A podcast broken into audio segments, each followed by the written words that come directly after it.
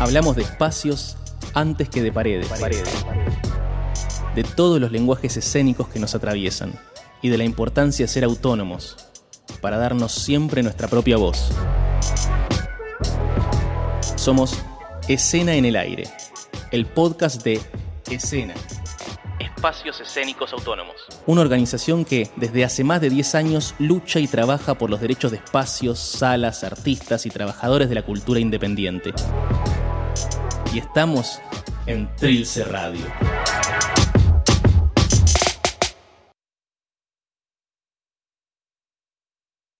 Ven a mi casa suburbana. Dicen que en aquella casita hay un pibe, un pibe hermoso que vive en aquella casita. Dicen que su corazón morocho está sufriendo. Dicen que el pibe que vive en aquella casita una vez se enamoró y ahora está sufriendo. Dicen que su corazón morocho se enamoró de un pibe que venía a besarlo en aquella casita. Dicen que el pibe hermoso que vive en aquella casita está sufriendo porque ya no viene ningún pibe a besarlo. Dicen que el pibe hermoso que vive en aquella casita llora cuando recuerda los besos que le daban. Dicen que el pibe hermoso que vive en aquella casita se la pasa soñando con el morocho que venía a besarlo. Dicen que el pibe hermoso que vive en aquella casita se la pasa muriendo de pena porque extraña mucho al morocho que lo besaba enamorado en aquella casita. Hoy es de noche en todo el barrio. Hoy hay un pibe re duro en la esquina dos cuadras de tierra y tres cervezas más en el corazón. Hoy se va a hacer de noche en algún corazón del barrio. Hoy el pibe sale de aquella casita a poner caño en todo el barrio. Hoy hay otro pibe re duro en la esquina, dos palabras equivocadas y tres balazos en el corazón. Dicen que anoche murió el pibe hermoso que vivía en aquella casita. Dicen que le dieron tres balazos en su corazón morocho que estaba enamorado cuando se murió. Dicen que todavía soñaba con el pibe que lo besaba cuando se murió. Dicen que todavía extrañaba mucho al pibe que lo besaba cuando se murió. Dicen que el pibe hermoso anoche salió redrogado de su casita. Dicen que tenía caño. Dicen que se cruzó con otro en la esquina. Dicen que tomaron unas cervezas. Dicen que se conocían. Dicen que se dijeron algo. Dicen que discutieron, dicen que se empujaron, dicen que se dijeron, te amo. Dicen que se equivocaron y dicen que se dispararon y juran que uno corrió cuando el otro cayó. Dicen que así fue como anoche murió el pibe hermoso que vivía en aquella casita. Hoy juran en todo el barrio que su corazón morocho que sufría, que soñaba, que extrañaba, todavía estaba muy enamorado cuando se murió. Dicen que este es nuestro último programa de performance, por lo menos por ahora. Seguramente iremos volviendo a todos los lenguajes, de lenguajes por los que vamos pasando. Y comenzamos este programa con Josué Marcos Belmonte, más conocido por todos como Yoshua, poeta punk, marica con urbano, villero, dibujante, DJ y por supuesto performer. Eh, hizo de su vida su propia obra de arte y eso es algo muy distintivo de su hacer. Como decía, hoy cerramos nuestro mes de performance. A lo largo de este tiempo hablamos de sus características, del vínculo con lo político, de performance y género, y hoy vamos a detenernos en algunas de estas reflexiones y fundamentalmente cómo nos atravesó todo esto a lo largo de este mes en nuestra performance de todos los martes radial. Hola, hola, hola, hola, bienvenidos a Escena en el Aire. Producción y conducción, Nadia Albarracín, Sandy Bukowski, Ana Laura López, Laura Maki y Fabi Mosota.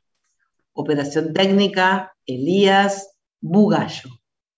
El arte eh, soy yo.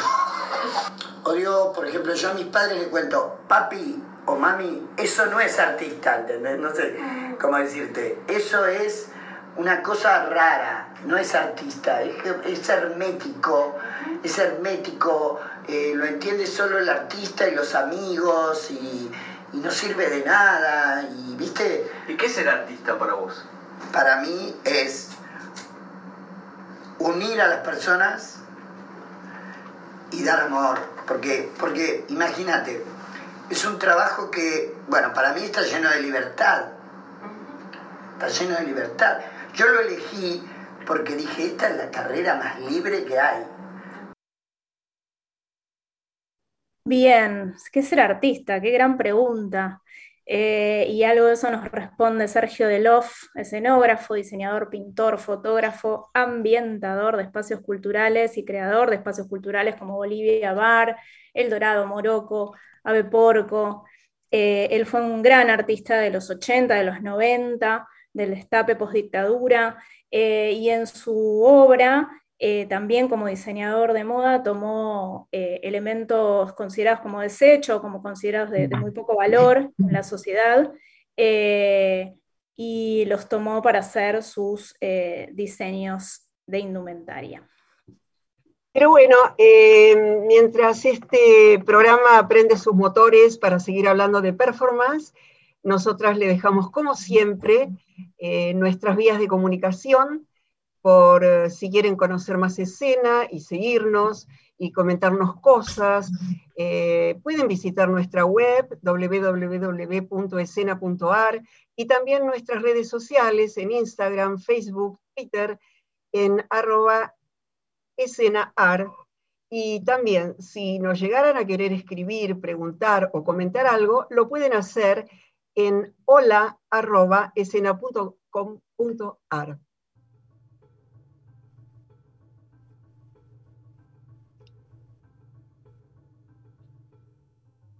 mientras esperamos la cortina de John Cage.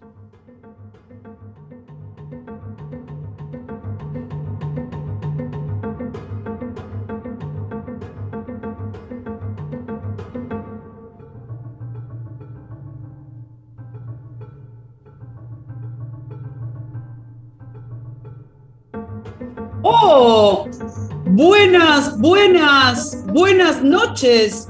Eh, Escucho que aquí hablan de performance por casualidad. Sí, sí, sí, estamos en un programa de radio. ¿Qué no, ¿Es cantor ese? Tadeus Cantor, bienvenido, Cantor. ¿Cómo les va? Qué interesante un programa de radio del 2021. Eh, ¡Oh, Tadeus! Me traen recuerdos, me traen recuerdos. Les voy a contar. Eh, en 1963 organicé mi exposición de 937 objetos. La ¡Uh! llamé Exposición Popular. Era el resultado del trabajo de un año de preparación, de maniobras, de todo un proceso de cambios que se producían en ese momento en mi concepción de la obra de arte, su función y su destino. Era entre, entre nosotros, el primer entorno eh, tenía características de happening, de realidad previa. Le voy a compartir algo de mi manifiesto. La obra de arte, corte de la creación aislada, encuadrada, inmovilizada y encerrada en la estructura y el sistema, incapaz de cambios y de vida, es una ilusión de creación. La característica de la creación es el estado fluido, cambiante, no durable, como la vida misma. Un cambio de condición del espectador y un cambio del sentido de la exposición se hacen necesarios en el teatro. bueno, bueno, bueno, bueno, Sí, bueno, bueno, tenemos que eh, seguir con el programa, señor Tadeo. Disculpen, disculpen, antes de partir, eh, les quiero dejar, a ver, aquí traje, este fragmento de un happening, cricotage, que realicé hace muchos años a ver si se animan ustedes y hacen algo al aire con esto. oh, bueno, bueno, sí, ¿te animan o no? ¿Te animan o no? No sé, yo, yo puedo hacer. bueno, sí, sí, bueno, bueno, bueno, bueno. a ver, a ver, a ver. es un honor. Este es un honor, Tadeus. Claro que nos animamos. ¿Te animan, bueno, chicos, o no? Y bueno, y bueno, sí. Eh, bueno, si no queda otra. Bueno, voy, ¿eh? Empezá vos, dale. Una sala llena de gente amontonada. En el medio, en una silla, hay una mujer sentada. Se mantiene muy rígida. Mira hacia adelante, concentrada. De vez en cuando se anima, se levanta y afirma. Estoy sentada. Lo hace en distintos tonos. Convencional. Estoy sentada. Convencido. Estoy sentada. Imperativo. Estoy sentada. Iluminada por el descubrimiento de ese hecho imperceptible y capital. ¡Ay, estoy sentada! Tono seco y casi gramatical. Estoy sentada. Analítico e investigador. Estoy sentada. Con creciente ardor. Estoy sentada. Llega la excitación furiosa gracias a las posibilidades crecientes e imprevisibles de esta poderosa posición.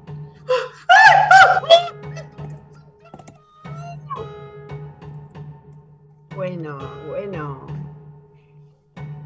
Vamos a escuchar eh, un poco de música ahora, después de tanta performance, tanta junta.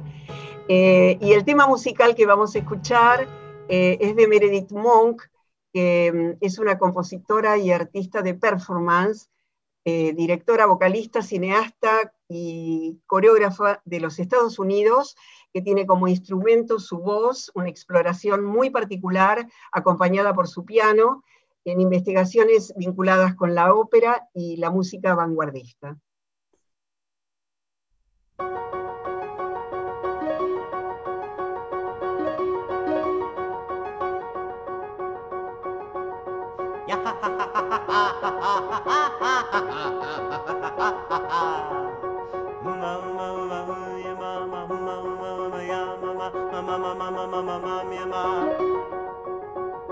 Ah, ho ho ho ho, ah ho ho ho ho,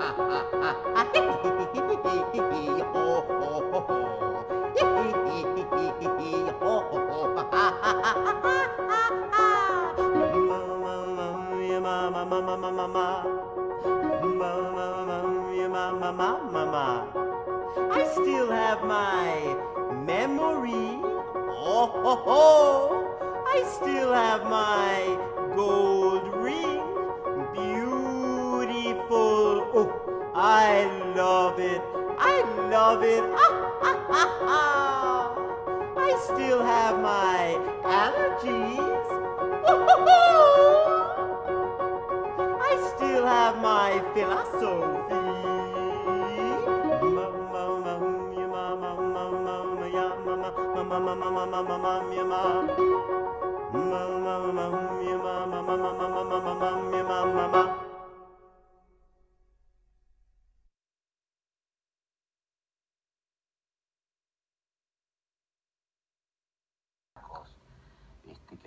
ahí, apenas lo conocíamos a Humberto, agarramos libros de Pizarnik, cada uno tiene un libro y, dijimos, hagamos una obra mala, horrible, pesada, este, una obra horrorosa como lo que odiábamos, este, esas con, significado ¿viste? extraño, este, que, se, que se llamaba la, caída de la pluma. Entonces, este, con los libros decíamos, bueno, vos hablas ahora, ¿qué vas a decir? Y pasaba la hoja, esto, voy a decir esto, anotábamos. Y después hablo yo, bueno, yo digo esto, pasando hoja, esto, cualquier cosa. Después nos movemos en círculo, después este, con una, una piola agarramos y nos, nos envolvemos. Lo hicimos muy pocas veces, pero era aburridísimo, aburridísimo. Y a la gente le encantaba. La...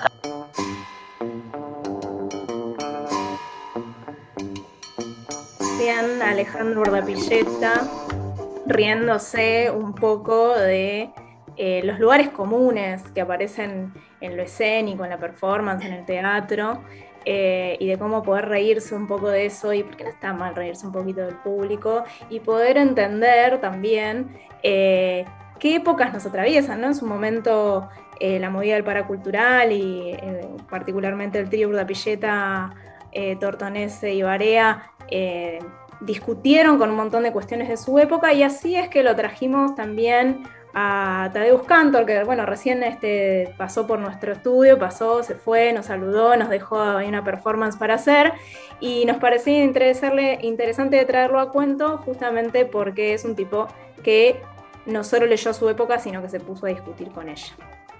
Sí, me parece interesante que ya que lo trajimos a Cantor y fue un representante performático teatral tan importante, eh, podamos decir unas breves palabras sobre, sobre él, eh, que fue pintor, director de teatro, escenógrafo, escritor. Eh, nació en Polonia eh, y bueno, estuvo muy vinculado con las bellas artes y durante los años de la Segunda Guerra Mundial organizó un teatro clandestino reuniendo a un grupo de jóvenes pintores eh, y con ellos experimentó bastante eh, lo que fue después el desarrollo de toda su metodología, eh, que marcó un antes y un después en su propia trayectoria. Me, parece interesante comentar que Cantor es en ese momento casi el inventor de esos famosos happenings de lo que hoy veníamos comentando también, Em, y empieza lentamente, desde el año 1975, a tener una fama mundial porque empieza a realizar muchísimos viajes por todo el mundo, eh, con una de sus piezas más importantes que se llamó La clase muerta, y luego en los 80 con Vuelo Paul y Vuelo Paul, eh, y una de las obras que tuve la suerte de ver en la Argentina, que revienten los artistas, que se dio eh, en 1985 hay mucho para hablar de Cantor, hay mucha bibliografía y hay mucha eh, investigación eh, doctoral acerca de él, que estaría bueno que vayamos de a poquito compartiendo a través de este conversatorio entre todas. Y también de Cantor partíamos o les queríamos compartir una, una cita en donde él habla justamente, como decía antes Anita, del teatro y el contexto de su época y cómo nos repercute y nos da pie para seguir charlando aquí con las compañeras eh, esto que nos dice Cantor. Antoní Artaud decía que el arte era una realidad esencialmente próxima a la enfermedad, la locura y la muerte. Yo agregaría que a la guerra, cuando comencé a hacer teatro por allá durante la guerra, entonces descubrí todas las nociones y definiciones que he utilizado después. Entonces encontré que para mí y aquel grupo de gente de teatro, la guerra fue un tiempo ideal para experimentar, crear y abordar nuevas proposiciones. Ahora me doy cuenta de que el hecho de estar clandestinos nos ponía al margen de la ley, del Estado, y esto era ideal. Pienso en esto de la guerra y lo asocio al virus, a la pandemia, ¿no? Y a esta cuestión que, quizá nos une en este momento, que es estar acá haciendo algo, eh, intentando transmitir lo performático eh, eh, a través de la radio, cuando decir cómo transmitimos lo performático a través de la radio, y entonces pensamos entre todas en relación a la voz, ¿no? ¿Qué más performático que la voz que irrumpe en un espacio, ¿no? Eh, eh, bueno, asociando libremente en, función a... claro. Que espacio que lo abre, digo, eh, permite, digo, la, radio siempre ha sido un medio que ha habilitado y ha ampliado la imaginación, nadie sabe dónde estamos, cómo somos, qué estamos haciendo, eh, y sin embargo creamos y transmitimos eh, cuestiones sensoriales que eh, se reconstruyen solo a través del sonido y de la voz. Pensaba también en relación a esto de la guerra y este final, digo, parece algo tan polémico, ¿no? Esto de, mm. de que es una situación ideal para crear, pero mm, justamente termina diciendo, ¿no? Nos ponía esta situación de la guerra, de estar clandestinos, nos ponía al margen de la ley, del Estado, y esto era ideal. Y pensábamos hoy, poco conversando entre nosotras, cómo la pandemia, en caso de nuestra propia coyuntura, eh, en muchos casos el Estado es el que nos ha puesto al margen de la ley o que nos mm. ha dejado un poco en un estatus un, tanto eh, conflictivo eh, y el que hemos salido a rebatir, más allá de las políticas y eh, de las políticas puntuales de los subsidios, no subsidios, sino de la concepción del arte, si el arte es absolutamente prescindible porque es, mero entretenimiento, porque es mero espectáculo, porque es mero accesorio, eh, o si el arte cumple una función que tenemos que salir a reivindicar.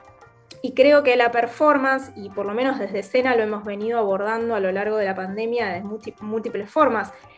Esta es una, escena en el aire es una, pero también las postas que hemos hecho en la calle, eh, hacen que por distintas cuestiones la performance nos abra camino.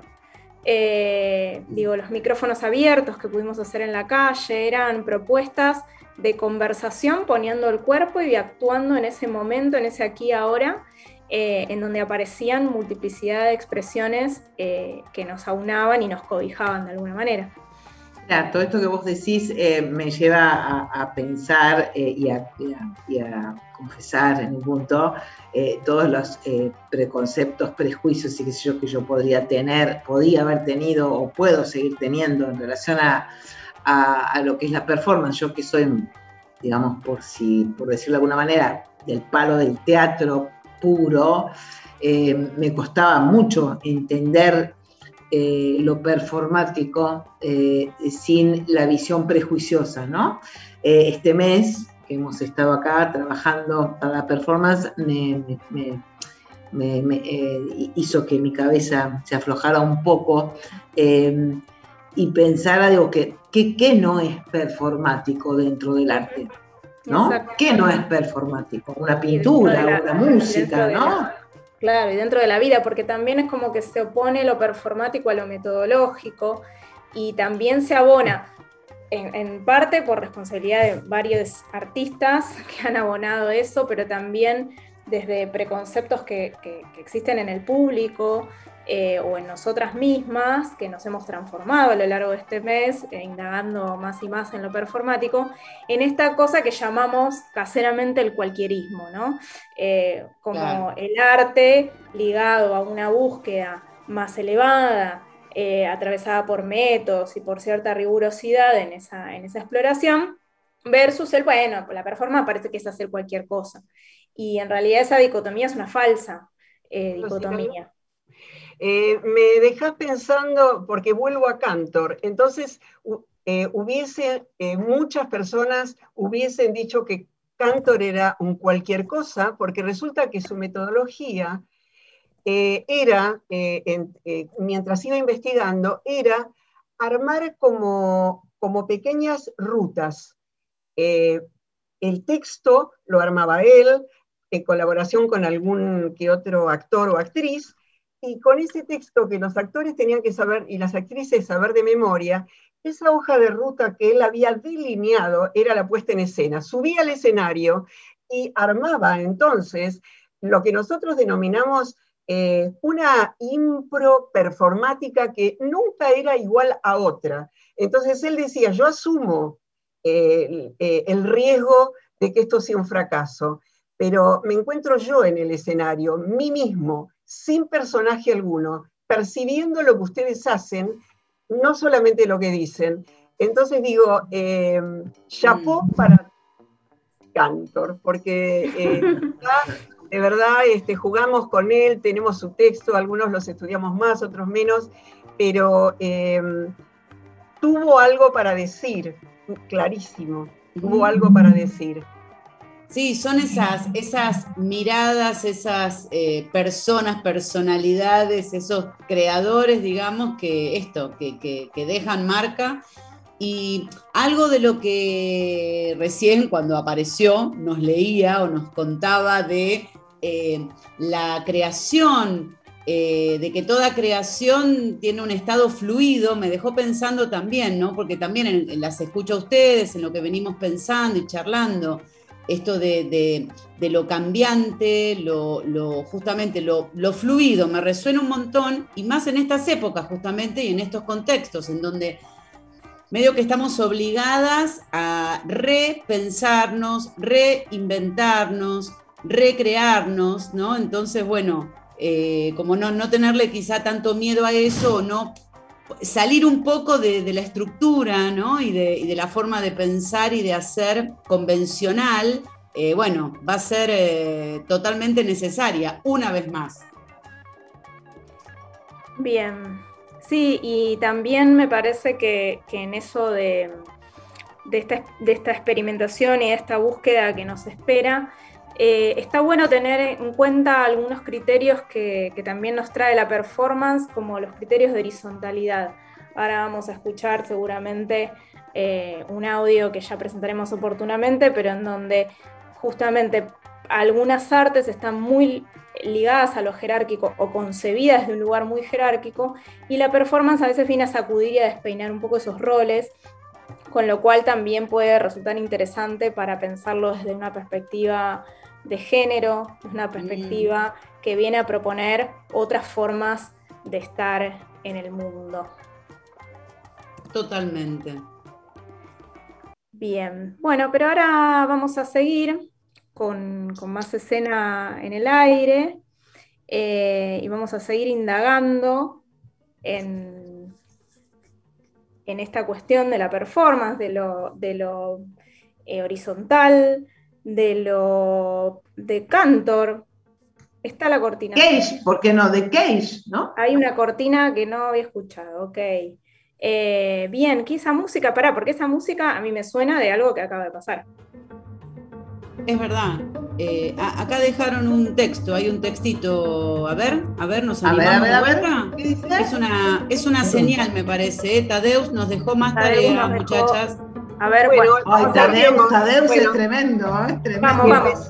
Vamos, vamos, vamos. Dos hombres están sentados en una mesa sobre la cual está colocada una valija grande. Muy grande. Muy vieja, estropeada, aplastada y sucia. Dentro está llena hasta el borde de una enorme masa de macarrones preparados. Dos hombres sentados frente a frente se ponen a comer los macarrones, se sumergen en los macarrones. Se lo llevan a la boca, se llenan la boca. Se untan con ellos las caras, el pelo, la ropa. Se, se llenan con ellos los bolsillos.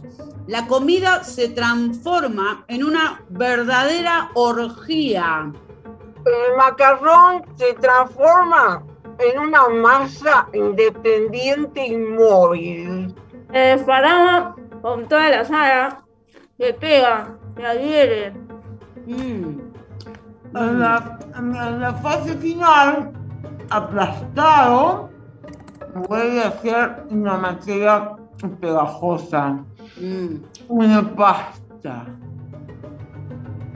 en ese contexto nosotros éramos, nosotras éramos cinco mujeres eh, haciendo unas cosas rarísimas, mostrándonos más feas de lo que éramos, cosa que era muy raro también, y lo que no queríamos era límites. Por eso tampoco teníamos un director, no teníamos un autor, que es lo que en general en el teatro que es bastante piramidal, es decir, primero el texto, después el director y después los actores, lo llevamos a un plano completamente democrático, porque lo que necesitábamos era decir todo lo que pudiéramos de la manera más guarra posible, digamos.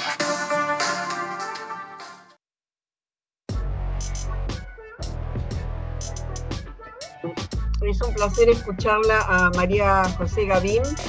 Eh, es una de las representantes actrices del famosísimo grupo Gambas Salvajillo que actuaron muchísimo en el Paracultural. Eh, no me quiero olvidar de María José eh, como actriz, bailarina, docente, dramaturga y directora argentina. Bueno, hemos disfrutado muchísimo de todos estos espectáculos que hicieron juntas allá en el Paracultural. Bueno, te recuerdo nuestra web www.escena.ar, nuestras redes sociales, Instagram, Facebook, Twitter, arroba escena Si nos quieren escribir, pueden hacerlo a hola arroba escena.com.ar. Nos encontramos la semana que viene en Trilce Radio a las 22. Y nos vamos con Bjork, grosa artista irlandesa con una gran impronta performática. Y su tema, uno de los temas de la película Bailarina en la Oscuridad, que se llama Valda.